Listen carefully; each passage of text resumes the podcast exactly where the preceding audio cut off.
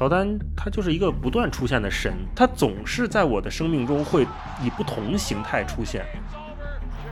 他说：“赢球需要付出代价，做领袖也要付出代价。我激励那些懒惰的人，挑战那些不想被挑战的人，这个权利是我应得的。”但是只有在比赛场上那一刻，你能看到这些有才华的这些人在掌控，他们不信天命。Hello，大家好，欢迎来到新一期的文化有限，我是大一，我是星光，我是超哥。哎，大家好，今天呢，我们要来聊一部纪录片啊，但是这个纪录片呢，呃，有一些特别，它不是一个单集的电影，它是一个十集的，算是短剧系列的这种纪录片。是什么呢？就是之前还挺火的，叫《The Last Dance》，美国 ESPN 跟奈飞一起拍的一部关于乔丹的纪录片。嗯，然后我们今天就会以这个纪录片为出发点，跟大家聊一聊这个关于体育纪录片的一些话题，嗯。然后关于乔丹的一些话题，还有关于体育和大众文化一些的关系。啊，我们想来聊一聊这些事情。嗯。啊，今天这个我们三个组合啊特别有意思，是这一集的主要输出可能是超哥啊，呃我们作为一个一女二男的这么一个组合里面，我们超哥才是一个真正的体育迷，我跟星光可能只能算是伪球迷啊，就凑凑热闹的，所以这一集可能是我们会。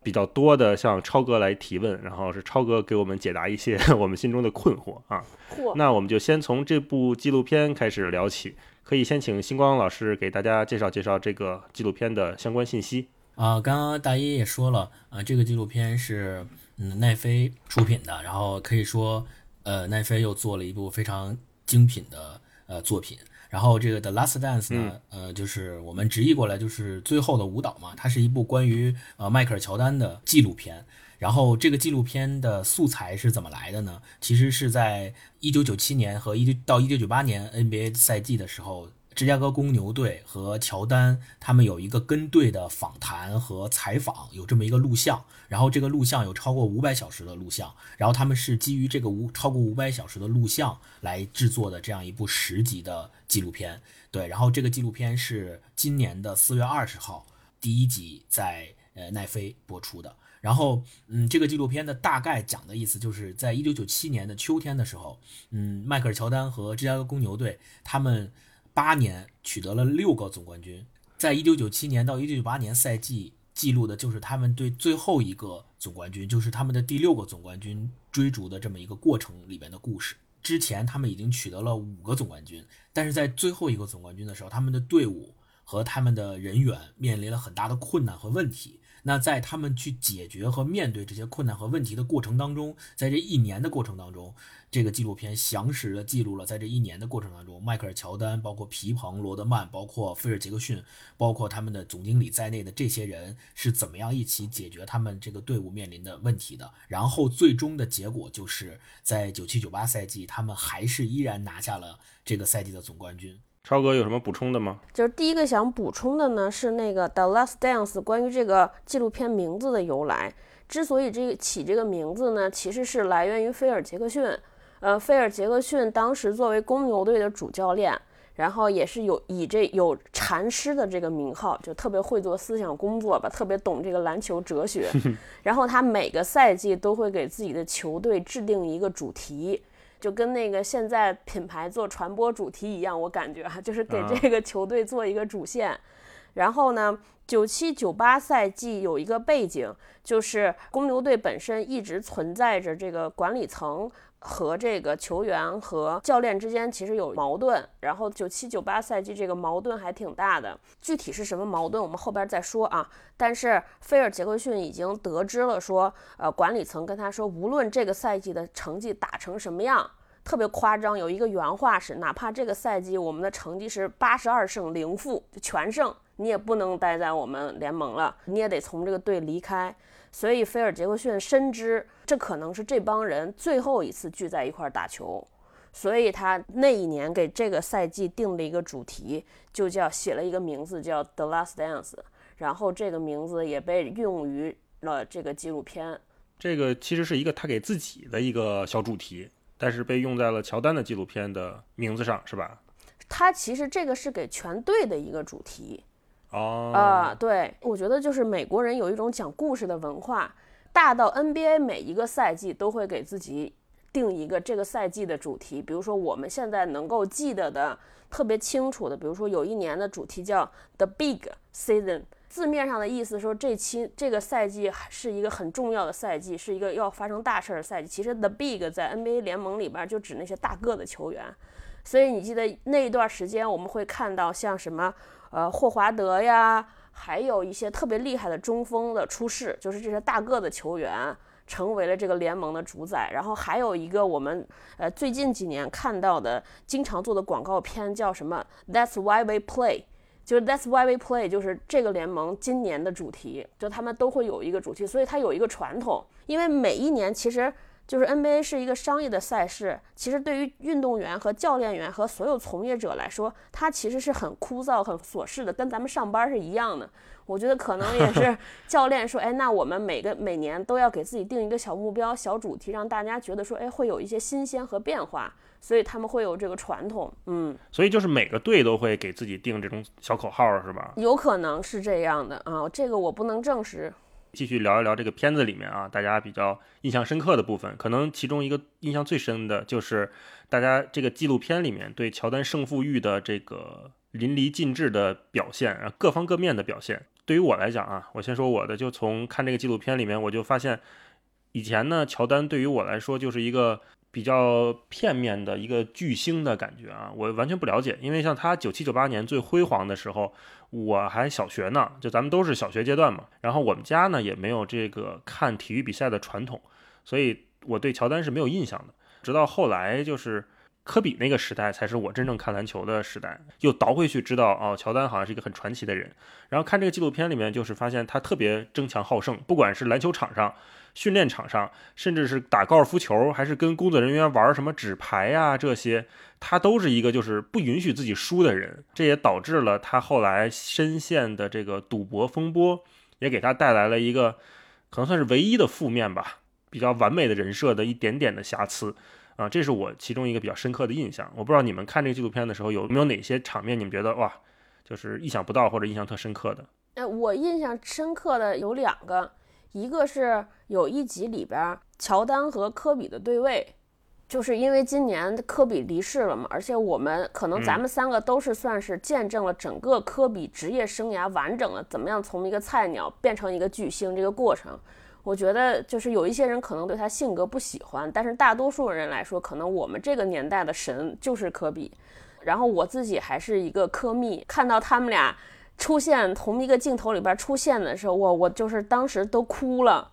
啊，对，就是特别感慨。然后那个科比有一句话啊，采访的时候他就在，就是有两个细节，一个是科比采访的时候说，我知道我的很多球迷都在把我和乔丹做比较，但是我其实想对他们说，你们对于我的一切赞赏，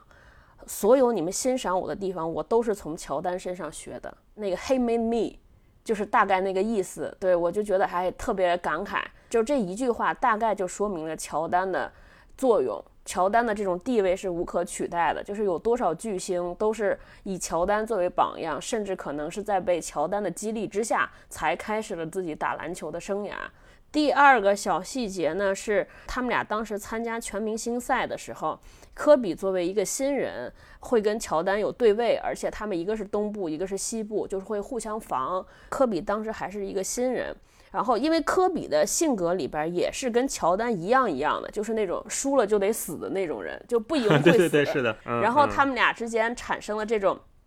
紧张的对位。就其实其，就是科比和乔丹在职业生涯中有一个特别著名的故事，就是有一场比赛，湖人打公牛，当时也是科比防乔丹，说到第四节特别紧张的时候，啊，所有人都在讲这个故事，说，哎，科比是不是下一个乔丹的接班人？然后呢，科比那天打得也特别好，经常在乔丹脸上投篮什么的。但是乔丹还是占了上风。第四节的时候，科比居然跟他说：“说，哎，你觉得我防你的时候还有什么问题没有？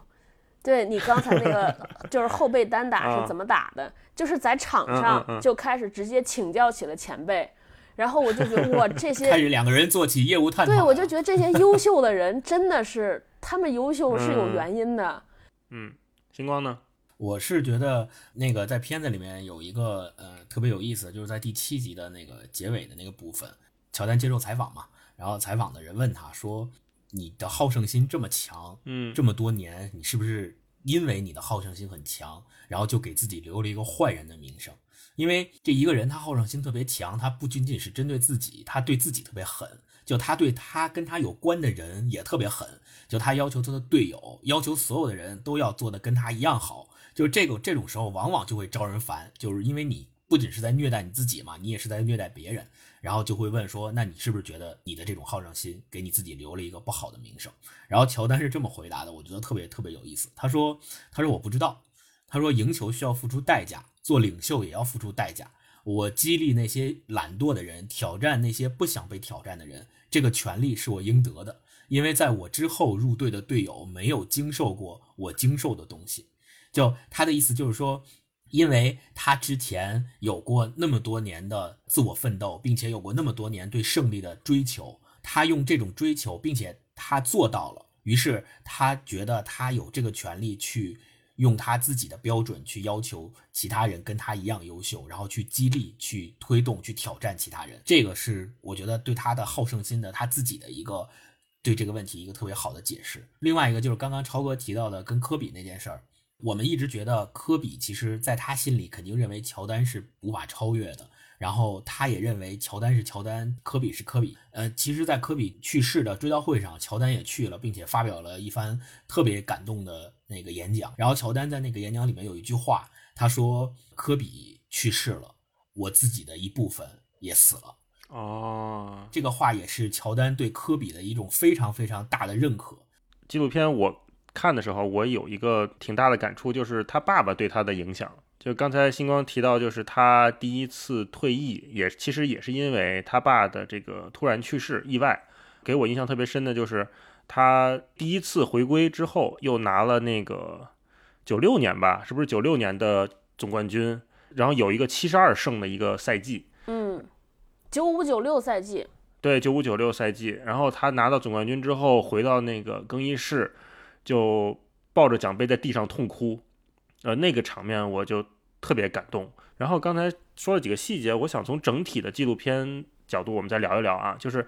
因为看体育纪录片很少，所以我也不知道这个体育纪录片一般都是个什么体量啊。那看这个我就还挺惊的，就一集大概五十来分钟，然后一共有十集。我就看第一集的时候，我就想，哦，第一集你拍乔丹之前呗，小乔丹，然后第二集你可能拍个中年乔丹，第三集你拍个什么？我我想的是这种非常正常的时间顺序。然后我看的时候，看到第二集的时候，我就有点意外，哦，第二集讲皮蓬，嗯，说得过去，对吧？然后第三集讲谁呢？哦，第三集讲罗德曼，啊、也说得过去。那你第四集讲谁？哦，第四集又是菲尔杰克逊，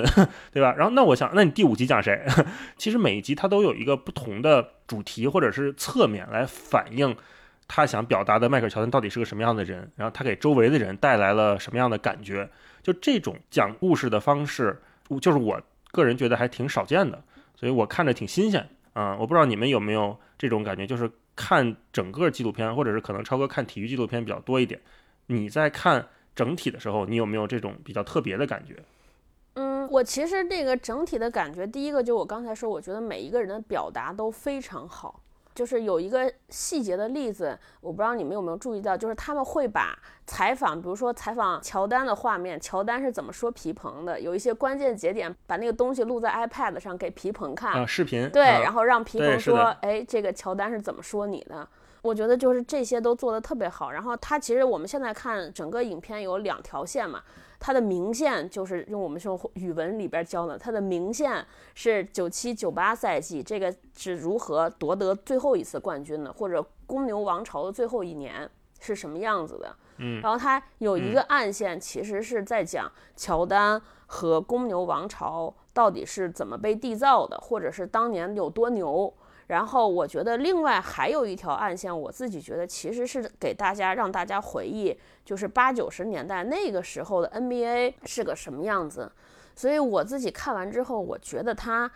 特别像是一个 NBA 的宣传片。啊，对 NBA 的形象宣传。大外宣。对 对对，是一个形象宣传片，而且我觉得它的时机也很棒，就是因为它是在呃奈飞这个时候放的时候，大家都知道，因为受疫情的影响，全球的体育赛事都停摆了。那个 ESPN 这种体育赛事网，它可能也没有什么可播的。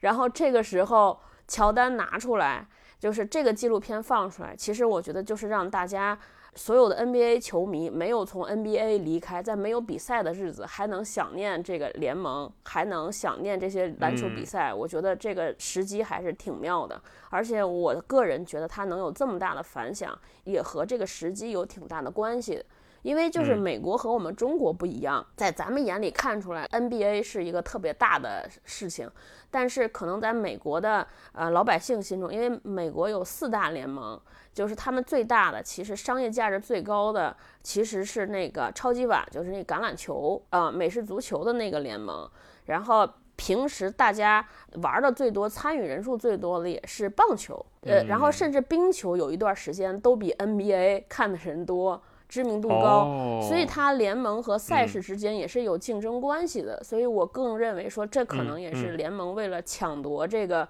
受众的这个注意力的时间，推出了一个特别好的一个商业化产品。嗯，对啊，我看这个纪录片的第一个感觉就是编排啊，特别有就是导演自己的想法，同时也是加叙加意吧。然后把他之前的采访的片段，比如说他现在的那个。就是那个时候，他们的那个公牛队那个总经理，其实现在已经过世了，所以对他的那个里面的采访，其实都是资料。然后现在的有些采访，比如采访奥巴马呀，采访现在还健在的这些人，都是现在采访后面补充的这个材料。所以他会把这样的材料也是比较合理的去运用进来，然后整个组成了这样一个。十集的纪录片，我觉得这个是他做的比较好的。相当于我在看的时候，我不仅仅是根据一个单一的时间线的维度去走，我也不是根据一个单一的个人的维度去走，而是把它融会贯通，整个融为一炉，在这里边我可以了解到方方面面的东西。对，另外一个就是超哥刚刚说的那个美国四大联盟嘛，就是职业棒球，然后还有 NBA，还有美式足球，就是橄榄球和那个国家冰球联盟。这四大联盟实际上是美国最有名的体育的四大。赛事叫美国四巨头嘛，他们都叫四巨头，而且尤其是橄榄球，比如超级碗，每年的超级碗实际上就类似于中国的春晚嘛，就是他们会在超级碗上面有很多广告公司就会专门去争夺那十秒、十几秒、三十秒的那个广告片去不断的，就是光这广告片，每年的广告片都可以成为一个热议的社交话题。那刚才我们聊一聊这纪录片啊，我觉得可以再往后聊一聊，因为这是我的一个困惑，就是我们应该抱着一个什么样的心态看体育纪录片？因为我看的比较少啊，我之前看过这个超哥你推荐的，就是科比的那个纪录片，然后还看过就是费德勒和纳达尔之前有一个叫《天才之基》啊，拍他们俩的一个体育纪录片。那这两个片子它都是一个正常电影的体量啊，它就是一个半小时左右就完了。呃，我看的时候呢，就觉得嗯，就不意外。因为我知道这两个人都是天才，我知道这这这三个人，这科比、纳达尔、什么费德勒，这些都是顶级运动员。他们就是怎么努力，然后他们怎么克服自己，然后怎么赢得比赛，这这一路我一点都不意外。但是他拍的其实就是这些，我就有一个疑惑了，就是当这个体育的纪录片它已经丧失了竞技的这种激情、激烈的冲突，丧失了这种不确定感之后，我们再看它的时候，我们应该。抱着一种什么心态，或者说我们应该怎么看他？大一老师这个问题也是我自己的一个问题吧，但是我是这么看的啊，因为呃，虽然体育的纪录片我可能看的比较少，但是关于体育的电影，其实我看的还是挺多的。尤其是有一些比较有名的，像大家都知道的，呃，什么临门一脚或者叫决胜一球之类的，这这种吧。还有那个，其实那个追梦赤子心，其实也应该算是体育题材的励志片儿。就是你们会发现，其实在美国，它有两种大的电影门类，呃，一种就是你们说的关于体育的，或者关于一个体育名人的纪录片，这是一种；另外一种就是我说的是他拍的关于体育题材的电影儿。这种关于体育题材的电影一般都是励志片儿。就是他们，因为美国人其实认为体育运动这个东西本身是一件非常有价值的事情。这个价值不仅体现在他可以拿冠军、可以拿钱、可以得名得利，它更在于对人的整个的人品和人性的这么一个塑造，就是他会认为一个体育好的人才是一个健全的人。所以现在在美国社会里面，就是大学很多顶尖的常春藤名校这些大学，他们都有那种特别有名，只要你是运动员，而且你取得了一定成绩的运动员，都是可以直接免试上大学的，就是相当于特权。特长生的地位很高。对，相当于特权，就是这种特权特别特别明显，而且这种特权是经过全社会认可的，所以他们有本身有这个社会环境。其次，他们那个电影，比如说我刚才说到的。关于体育题材的励志片儿，去看那个电影的时候，其实真的是我自己的看的感觉就是打鸡血，就是你看完那个片儿之后，你真的会打鸡血，你会觉得我靠，这么厉害吗？就是在这么艰难困苦的条件下，他都能够最终取得成绩，最终拿下冠军，或者最终能够打败宿敌，然后最终拿到那个结果。我觉得这个可能是人类共通的情感，就是你最终会通过他们的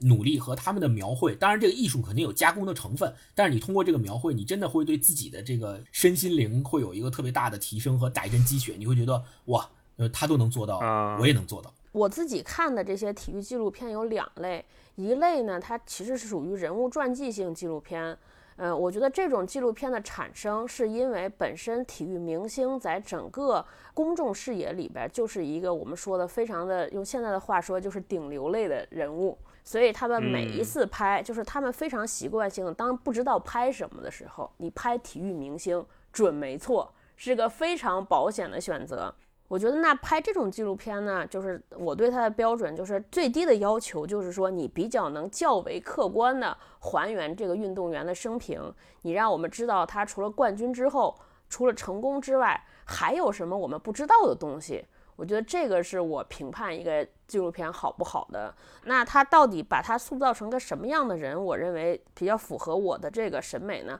我认为还是那个，你让我们觉得他是个复杂的人，然后我能够知道说。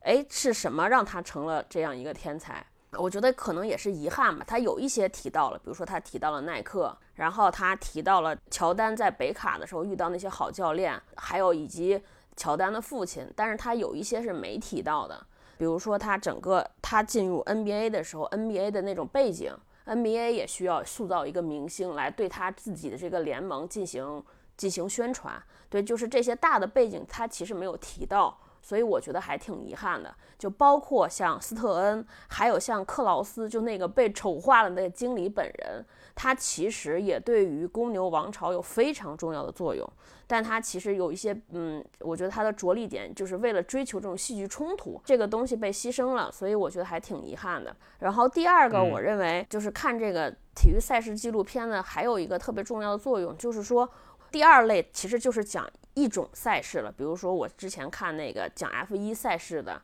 然后有的讲自行车赛事的，就讲各种各样赛事的。我觉得就是讲这种赛事的，我对它的标准就是说，你首先最浅的，你得让一个根本对这个比赛不感兴趣、一点不了解的人，通过这个片子，他能够了解，甚至爱上、喜欢上这项运动。我觉得这个是挺重要的。然后第二个是能让大家知道这个，因为体育本身在大多数国家都是一个商业性的赛事，能让大家知道这个生意到底背后的本质是什么，这个生意是怎么样运转的。一切好的优秀内容作品的衡量标准，在我心中都是一样的。首先你得有一个好故事，这是基石。就除了这种，呃，要么就是这种天才成名最后陨落的这个故事，或者是一个 nobody。长成一个超级猩猩的这种故事，那还有没有其他的故事模板能够出现？这个故事怎么讲的精彩？这是我希望看到的，就是不一样的讲故事的方法，但是很精彩。嗯嗯。就是第二个呢，就是除了这些体育有什么通用的或者普世的价值观，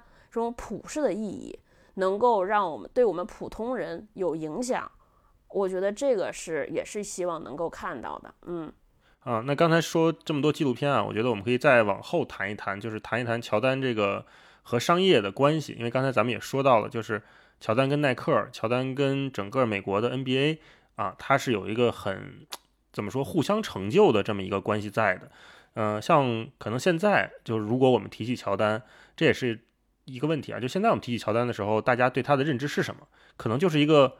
呃，sneaker 品牌 是一个球鞋品牌的一个 logo 啊，因为现在大部分的年轻人或者是一零后、零零后，包括像咱们八零后，都没有完全的看过乔丹比赛。大家认识乔丹就是 Air Jordan 的那个牌子啊，乔丹鞋啊，乔丹的服饰啊，他的运动装什么的这些流行文化，它已经变成了一个流行文化。就很多你看穿 AJ 的人，他不舍得穿 AJ 去打球的，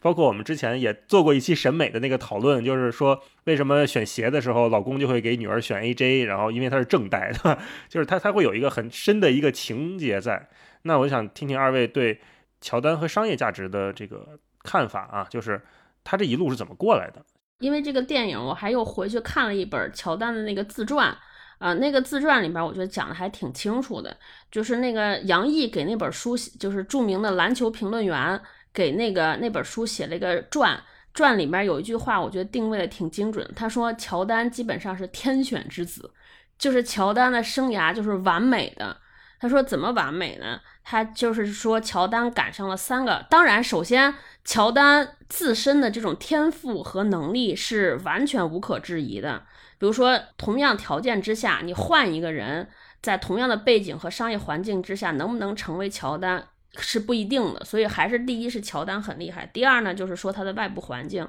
他第一个环境呢是乔丹是八四年进入联盟，那年发生了什么事儿？就是在八四年以前，NBA 联盟就是在咱们刚才说那四大联盟里边是最差的一个联盟。哦，说 NBA 当年有二十三支球队，大概有十六支左右的球队都是处在。破产快不行的边缘啊！啊，他这个破产什么意思？就是票卖不出去是吗？对，没有人来看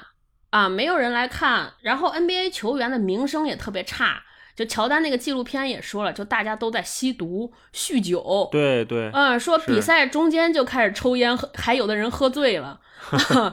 所以斯特恩那个时候，大卫斯特恩是 NBA 历史上就是功勋式的这个人物总裁，那一年也进入 NBA。所以斯特恩就是。在肩上背负着两个作用，第一呢，他得让这个联盟挣钱，对，否则这个大家每个球队都不挣钱，这就就散了，没有人在做这个生意了。所以呢，呃，第二呢，他是是要让整个联盟在整个美国，就是在整个体育赛事里边赶超，就追上甚至赶超那三大赛事。最好的办法是什么？那就是选一个明星代言人。这个时候，乔丹出现了，然后乔丹除了球球打得特别好。而且还具有了一切这个偶像所需要的气质，对吧？乔丹其实长相也很俊朗，同时呢，他又很优雅。我们也能看到他和那个那个时代的那些其他的体育运动员，黑人就是黑大壮，对，就差。然后他也是，他出身也很好，是一个中产家庭，少有的，不是那种贫民窟出来的，就是美国白人肯定不会讨厌他，这是第一个。然后另外呢，乔丹本身和谈吐也很幽默，很风趣。人也非常具有人格魅力，跟媒体的关系也特别好。好像是乔丹第一次面对媒体之前，他们那个教练还有点紧张，说怕乔丹不会说话。但是乔丹上场之后就应答如流，然后跟媒体谈笑风生，该说的说了，没不该说的一句都没说。回来之后，这个教练就特别放心，说啊，我再也不担心他跟媒体憨豆。那是他的公关总监，对，就是球队的公关负责人。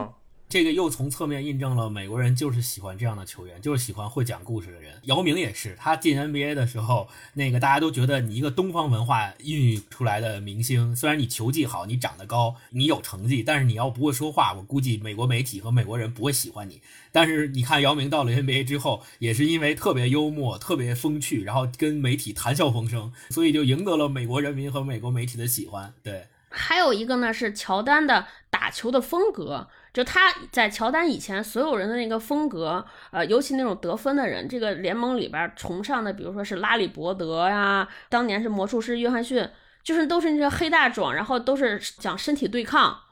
就是硬碰硬。然后乔丹呢是那种特别飘逸，对吧？然后特别灵活，就然后投三分远投，观看性又很强，且能得分，还能代表球队赢得胜利。所以就综上所述，他是一个特别适合推出的文化明星。啊，然后斯特恩就玩命推他，这是联盟的联盟的作用，对吧？然后第二个就是耐克的作用，耐克当时也是，耐克当年是个小弟，在美国人们心中，七八十年代的耐克鞋跟篮球没有任何关系，大家都是在跑步的时候才想起来，觉得它是个跑鞋品牌。对，那会儿打篮球都穿匡威。嗯，对。然后整个在体育界的大佬是阿迪，然后那个耐克就说：“哎呀，那怎么办？我们得想想办法。”而且在八四年之前。所有的耐克的代言明星都是这种网球明星，就耐克喜欢找这些个人运动的明星来给他们当代言人。哦，呃，就他们也不发力篮球市场，他们就没想清楚说这种群体比赛里边我推明星有什么意义。然后后来呢，就是来了一个人，就当时的这个负责人就说不行了，这个篮球我们要弄了。然后也一改以往的策略，以他们以前的策略，用现在的话说，就是说我找一堆腰部明星，以量取胜 啊，就是我花五十万，嗯，然后我签十个人，一年给五万，对吧？穿的人多呀。然后后来说不行，这个不奏效，那我们从今年开始，我们要找一个人，给在他一个人身上花五十万试试。嗯，然后他们选中了八四年五十万美元很多了。对，然后他不仅是八，不仅是五十万，就是给乔丹开出了丰厚的合同。第一呢，是有特别高昂的代言费。我记得好像说，当年那个时代，所有其他人的这种顶流的代言费大概就是十万美金，乔丹可能好像是二十万还是三十万。同时还说要给乔丹单独出一款以乔丹命名的产品系列。后来我们知道是 Air 乔丹。然后乔丹能够享有整个耐克旗下篮球产品的分红。嗯，当时大家给他算了一下，那个负责人说，以当时耐克的市场份额，可能乔丹一年能赚七百万吧。结果 Air 乔丹那个系列推出了之后，一年光那个那个乔丹的鞋就卖了一个多亿美金，一点三亿好像是。对，哦，说到那个八四年那个乔丹一，那还有一个风波，好像是当时因为乔丹一的那个配色。有问题，就是不不符合 NBA 的标准，所以被 NBA 禁穿了。NBA 说你不能穿这个鞋打球，否则就罚钱。然后呢，耐克就说那不行，就是跟乔丹说你就穿，罚多少我们赔给你。然后乔丹就照穿这个鞋去打球，好像因为当时黑红配色嘛，说不符合他们的那个球队球衣的颜色。然后耐克就拿这个去做了一个营销，做了一个特别有名的广告。就是那个广告从乔丹的头开始往下拍，拍拍拍拍拍，然后最后落到他那个 Air Jordan 那个第一代黑红的鞋上面，然后咵打了一个叉，就是说禁止什么之类的，类似于这种一个特别叛逆的广告，然后就哇，这个鞋一下就卖爆了。是，呃，就是里边还有一个花絮，我看记我看那个传记的时候说，乔丹当时签完耐克之后，虽然他万般不愿意，他特别还是想签，还是想签阿迪，但是阿迪不理他，因为说阿迪当时就是创始人正在。经历这个家族内部的内斗，没空搭理这个事儿，然后就让耐克有了可乘之机。然后，然后乔丹签下了之后呢，就和一个亲戚还是朋友我忘了，就说你去买点耐克股票吧，啊，就厉害。然后说当时 当年他刚签的时候，耐克股票是七美元一股，等到九七年之后，耐克的股价是四百八十多一股。哇，对，七十倍。是，其实就是乔丹带给那，就是互相成就。然后另外一个最重要的还有一个因素就是梦之队，就是乔丹也是一个美国的代言人，美国文化的代言人。因为就是八四年以前是这个 NBA 的球员是不参加这个奥运会的，嗯，然后是也是从那个那个时候开始，因为那个奥运会是在美国举办的，然后大家开始有了所谓叫梦一队、梦二队、梦三队。然后好像是说美国男篮在之前被各种痛血，因为没有 NBA 球员参赛，然后他们也光复起了这个，也也承担起了这个振兴美国篮球的作用。然后梦之队又是，我觉得乔丹的走红真的也和这个奥运会有特别大的关系，因为 NBA 当时你想，尤其在中国这种更是，咱们九四年才能转播 NBA 的总决赛，九四年多晚啊！对，八十年代几乎就是大家靠奥运会知道了乔丹。所以这种共同的外界因素，那会儿也是电视开始普及了。对，就是乔丹有多大作用呢？呃，就是说当年即便是在 NBA，有很多人都是只看乔丹不看篮球啊。我当时看了个数据，说就是有了乔丹之后，就是乔丹第一次退役前一年，大概他的决赛的收看人数有三千多万人。嗯，然后乔丹走了一个赛季嘛。那个赛季的决赛观看人数一下少了一千多万人，哦，哇，少了三分之一，三分之一，也就是说有三分之一 在美国还是看乔丹，你就更别说在全世界了。是的，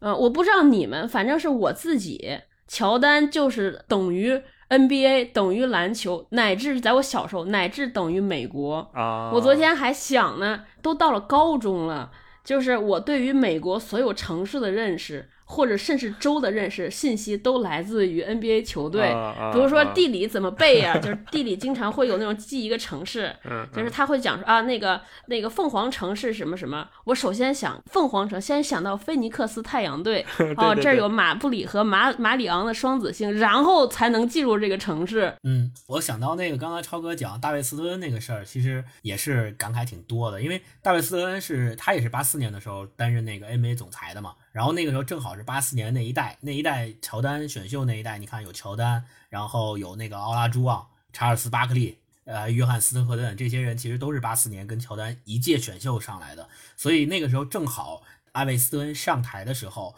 恰好也有这些后来成为明星并且有天赋、有明星潜质的球员来到了联盟，然后相当于这两者就是风云际会，然后都那个时候到了 NBA，这个时候大卫斯特恩就弄了一很多的他的措施，你比如说一开始的时候，像那个呃超哥说的 NBA 那里面有好多人嗑药嘛，所以大卫斯特恩上台之后就规定了很多这个非常严厉的规定，比如说禁药，就在 NBA 赛场上，在 NBA 球员里面，在联盟的球队里面禁药，不能嗑药。就一旦嗑药，就是有非常严厉的惩罚措施。还有就是说，他允许美国和加拿大呃以外的那个就是地区，他们可以联合跟那个 NBA 举办那个比赛，就是那种季前赛那种形式。对，后来有了多伦多猛龙队嘛，就是一个加拿大的球队。是的，是的，对，所以然后而且还有就是超哥提到的，他们允许 NBA 的球员可以为国家比赛，这个为国家比赛就到造成了九二年的梦一队的出现。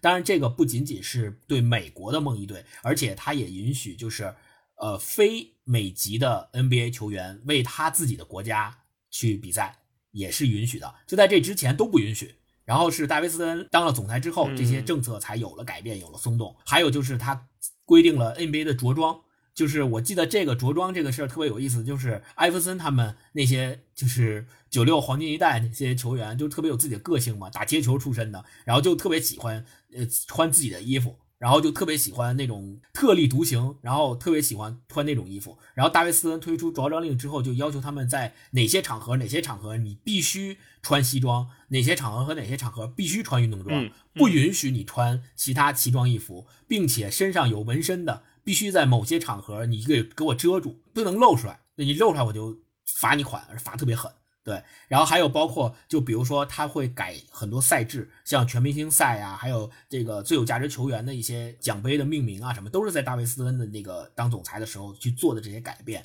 这样的话，就使得 NBA 联盟它 NBA 作为一个品牌，它的商业价值是在不断的增加的，这样才引引来了像耐克啊，像很多商业品牌的合作。他们觉得 NBA 越来越成为一个正规的，越来越成为一个生态越来越健康的品牌。这样的话，商业才愿意跟他去合作，嗯商业才觉得你这这个比赛才有可挖掘的商业空间，他才愿意投钱进来。然后这个时候，嗯各个球队通过球星的运作，通过商业的合作，然后他们慢慢慢慢也挣到了钱。他们发现在这里面有挣钱的空间，然后才会有更多的大老板，他们愿意把自己的钱投入进来。我买球队，对吧？我建球队，我进行球员的交易之类的。你像那个小牛的老板库班，他不玩 NBA，他也是个富翁。他为什么玩 NBA？就是因为他觉得这个事儿，第一他喜欢，第二这个事儿还能帮他赚钱，那何乐不为呢？刚才星光说那个 NBA 各种规则，然后让他们越来越规范，这个我想起一个，就是 NBA 挺有意思的一个规则，就是运动员在日常的自己的时间是不许随便打篮球的，就是你只能在训练场、比赛和 就是呃球队规定的地方你才可以打球。这跟我们认知不一样啊，是吧？你不是你得看五六点钟的太阳吗？你是不是得去家边打球练球去，是吧？人家不是，因为你是球队非常重要的财产。你如果在私下的私自的比赛里面训练打球受伤了之后，那这个经济损失是要球队来承担的。对，所以球队会跟这些球员签协议的时候都要签这一条。但是呢，有些特别顶尖的球员，像乔丹这样的，就是他就会跟球队 argue 这个条款。热爱篮球条款是吗？对，挺意外的一种规则吧，这个。他们如果把就是球员和球队都看成是那个资产的话，那其实就是如果你在私下的地方打球什么的，我觉得这个用中国话讲就叫国有资产流失，就是可能会对走学去了差不多就这意干私活思。嗯，就说起这个这个条款，我就想提一句，我觉得这《Last Dance》里边，我就觉得是那个纪录片里边有一个遗憾，就是皮蓬这个事情，整个公牛王朝为什么解散？我觉得他这个事儿其实没有讲清楚，可能是为了美化的，或者为大家给一个美国梦，没有把这个事情讲清楚。我觉得我自己理解这个事情本质，它就是一个，因为这就是个生意，生意呢就是克劳斯他是个相当于是个职业经理人，所以他既要为球队赢得荣光，赢得荣光其实背后也是要为球队赚钱嘛，同时呢他还要平衡股东的利益或者说老板的利益。就是这里边有两个重要概念，第一个概念叫工资帽，我不知道你们俩知不知道，也是斯特恩引入的规则。就斯特恩就是为了防止一家独大，俱乐部一家独大，或者是为了更让俱乐部赚钱，他规定说每一年每个球队用于给球员开工资这个事情上的薪手薪酬有一个约束，所谓叫工资帽，就是工资帽它的有一个上限。那个工资帽好像是我记得应该应该就是联盟总收入的百分之四十多左右吧。就是比如说联盟一年能挣一个亿，那每个球队花在球员开工资这件事情的钱不能超过四千万。然后如果你超过了呃四千万以上，你就要交纳特别重的奢侈税，奢侈税的比例大概是一比一。比如说你超了一千万，就要罚你一千万。对，就是九七年的时候。为什么那个必须要解散呢？其实这个背景可能你就是你看他片子里都没有讲。我那天特意查了一下，就九七年签的时候，皮蓬只有皮蓬是还在合同期之内，剩下其他的球员就是这些大头大脑袋，乔丹、呃罗德曼，包括菲尔杰克逊，合同已经都到期了，就签了一个短合同。那一年 NBA 的工资帽是三千万，大概是两千多万，将近三千万美金吧，可能。乔丹一个人的工资是三千零四十一万啊，对，三千多万。哦，罗德曼是一千万，皮蓬还是在合同期内，就皮蓬算下来那年只有三百万，然后才十分之一的乔丹，这些人就五千多万，你还不要说其他球队日其他的开支，对，所以你就说作为一个老板，按我们刚才算，工资帽是三三千两千多万，三千万，然后他们还要罚这个巨额的这个奢侈品税。这么一算下，这一个亿可能就没了，一来一去，对，所以他老板肯定在想，我怎么在这种情况下还要挣钱？这个都是从商业的角度来，商业的角度或者生意的角度来觉得，我觉得都是合理的。克劳斯是可以被理解的，甚至是堪称伟大的，因为克劳斯在他的任上用那么那么少的钱拉来了那么多合适的人，就是球队老板、球队经理不是谁都能做的。乔丹后期职业生涯后期也去当老板去了，对吧？那简直就变成了个笑话。跟超哥刚才那个说，就比如说像乔丹，他的呃年薪已经涨到三千万了，但是 NBA 给这个每个球队的这个上限就是三千万，这个工资帽就三千万。那如果他还要继续打球的话，那怎么办呢？就是没有对聘得起他了呀？还是说就是有的球队就承担这个罚款，我就就干？就是承担罚款。接着超刚那个话说，就是整个 NBA 联盟在大卫斯特恩的打造之下，就把这个事儿，整个这个事儿，这个大盘子就变成了一盘大生意。这个大生意里面有各个球队自己的小算盘，自己的小生意。他通过各种规则的，他通过各种规则的限制，比如说工资帽。我是看了一个数据，好像我记得不太清楚了，好像是当时就是整个 NBA 的所有球队里面。就是违反工资帽，就是他们的球员工资上限超过工资帽的规定的，有百分之六十还是百分之七十的球队都是超过的。也就是说，有百分之六十到七十的球队都是要交那个奢侈税的。所以，为什么 NBA 越来越有钱，联盟越来越有钱？他有钱去跟各个国家去干一些推广的事儿，然后拍这种片儿、那个片儿，跟合作，是因为。各个球队其实每年给他们交了好多奢侈税，让大卫斯特越来越有钱干他的那些事儿。然后同时，各个球队也通过这个吸引来了很多的明星，然后有电视转播的钱。这种就是他相当于构建了一个大家都能赚到钱的生态，然后把这个事儿越来越炒得越来越膨胀，越来越大。好，那那刚才说到这么多，说到这个乔丹这商业什么的，我觉得我们可以再往后谈一谈啊，就基本上往最后一个问题，就是就是我们今天谈论乔丹的这个意义是什么，或者是。再往深了讲，就是大众文化跟体育这个关系到底是什么样的？就是为什么我们今天看乔丹这个纪录片，很多人就像我这样的，可能平时不看球的人都会去关注他，稍微是有点出圈的。咱们再聊一聊，就是二十多年过去了，如果我们把乔丹就是零一年那个短暂的奇才复出不算的话啊，他就是九九年正式退役嘛，然后到现在二零二零年，二十一年过去了，我们还在热爱乔丹，还在关注乔丹的一举一动，他的这个。价值到底在哪儿？你们怎么看这个问题？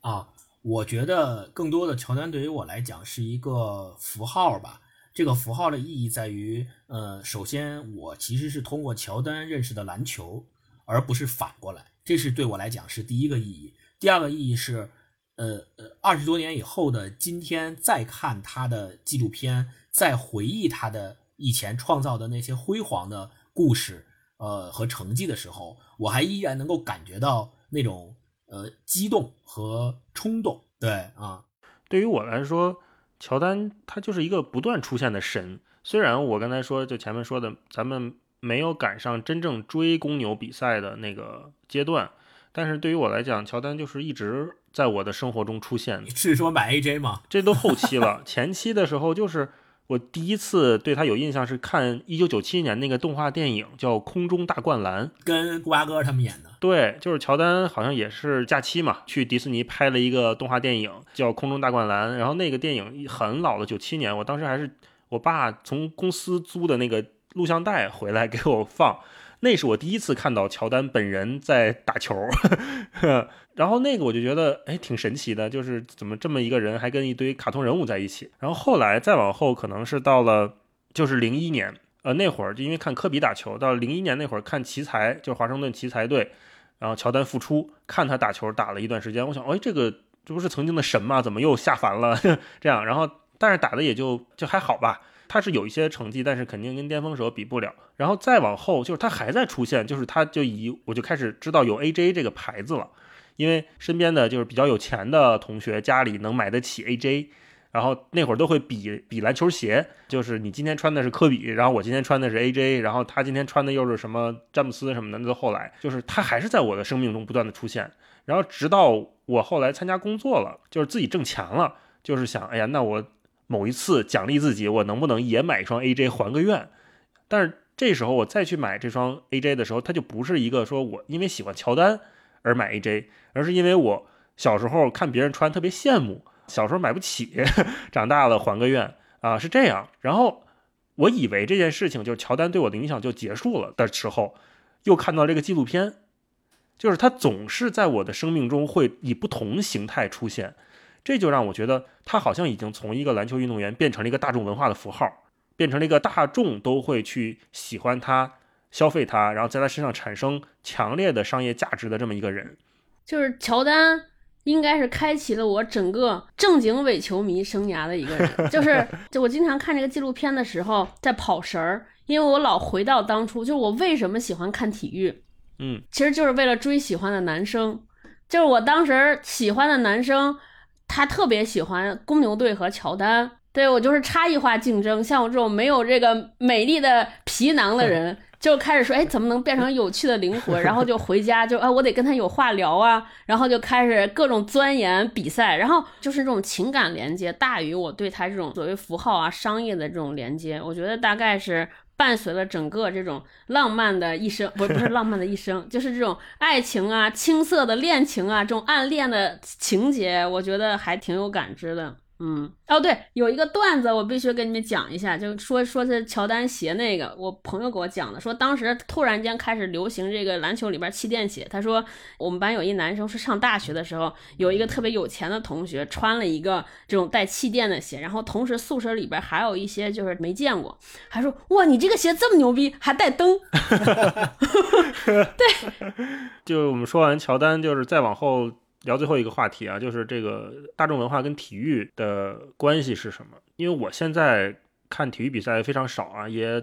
感觉也追不动了。但是我想，可能身边的很多朋友热爱体育的还挺多的，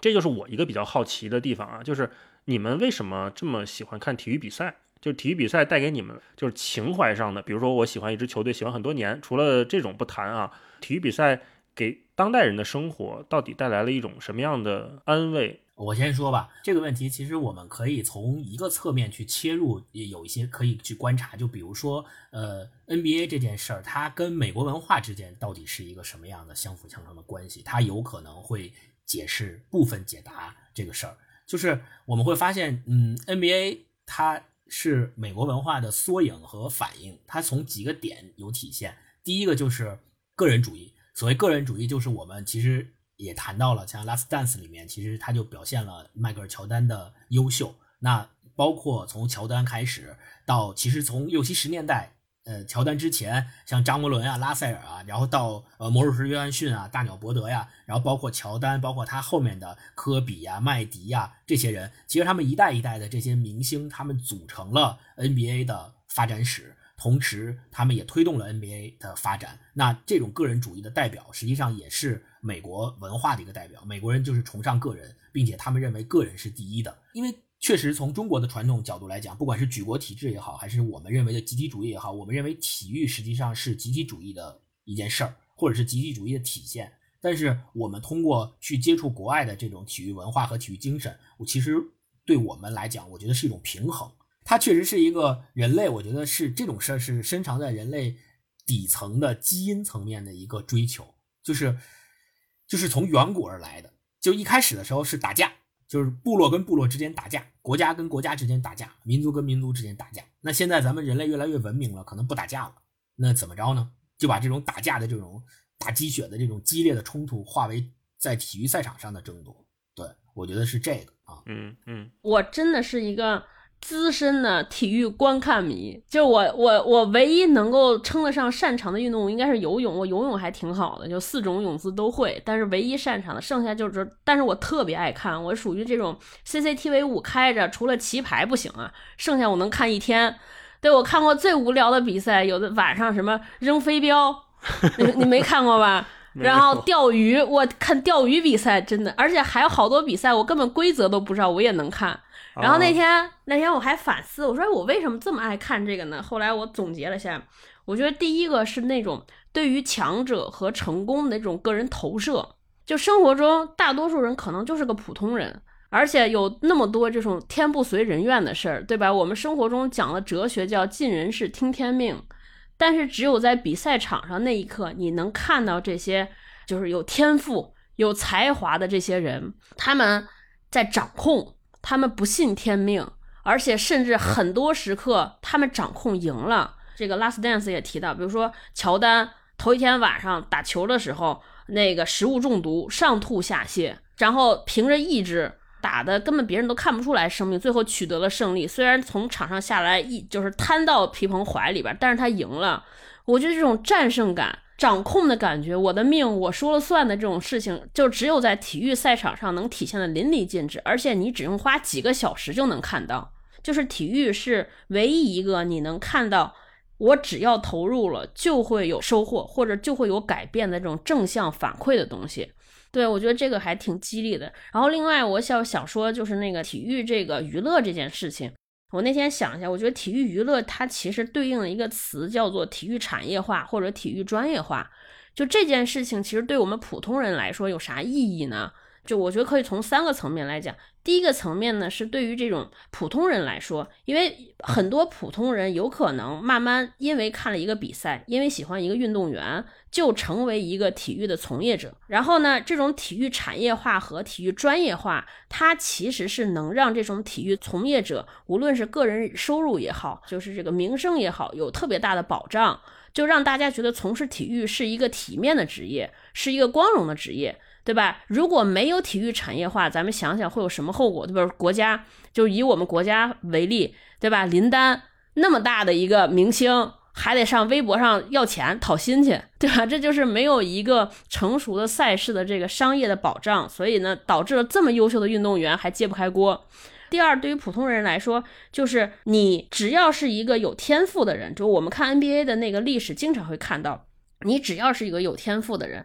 在他们那种如此发达和如此缜密的整个联盟里边，你哪怕出身贫寒，你们家很穷，你没有任何条件，但是你都可以在这种成熟的体育赛事的保障之下被球探发现，然后去高中、去大学、去各种联赛里边锻炼打球，对吧？我觉得这就是什么美国梦的一个特别典型的体验。对吧？你像皮蓬，包括后来的艾弗森，包括罗德曼这种，他就是一个贫民窟里边的苦孩子，有可能邻居就是一个毒贩子。但是因为有了体育，因为有了美国的这种特别好的这种篮球文化的熏陶，以及篮球赛事的这些保障，然后让他们从一个普通的孩子成长为一个巨星，命运被改变。而且主要是得到了规范的训练和调教，就是我觉得和他们成熟的这些呃保障有特别大的关系。然后最后一个，我觉得就是从国家层面来讲，说你怎么能让这个国家从一个体育大国变成一个体育强国，对吧？你看我们国家每年奥运会奖牌数能拿那么多，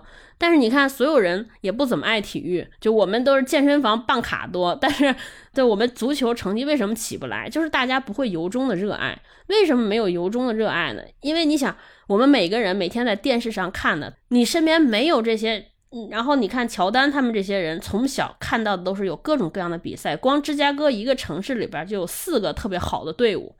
就他们的业余生活有多丰富，对吧？它既能调剂，同时我觉得能让大家人生有多一个选择。只有这样的话，整个国家的体育事业才能强盛，因为你群众基础好啊。啊，嗯嗯。我觉得听你们俩介绍完之后，我还挺有收获的，解答了我很多问题。我觉得超哥刚才说的特别好，就是体育应该是我们应对生活不确定性的一个良方。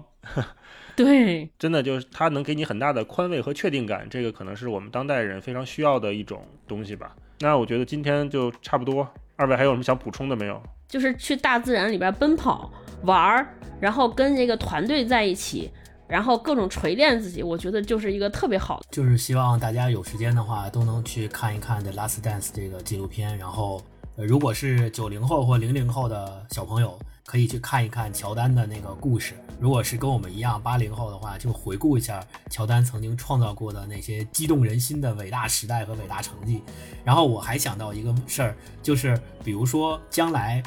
我们老去了，我们这一代人老了，然后我们。突然有一天，像大一老师说的，乔丹还是在不断的在我们的生活中出现的时候，比如说我们老了的时候，我们在跟我们的孩子，然后有一天在看电视的时候，突然又出现了乔丹，这个时候我们的孩子会问我们说：“哎，这个人是谁？他是干嘛的？”然后我们要怎么样去？给他讲，给他听这集播客故事，对，或或者我们要怎么给他讲我们跟乔丹之间的故事？嗯，我觉得这个问题特别有意思。嗯，对，所以也是希望大家能够有时间的时候去看一看我们今天推荐的这个纪录片，可以看一看。嗯，好，好，那咱们今天就聊到这儿，那就这样，跟大家拜拜。好，那下期再见，下礼拜二见，拜拜拜拜。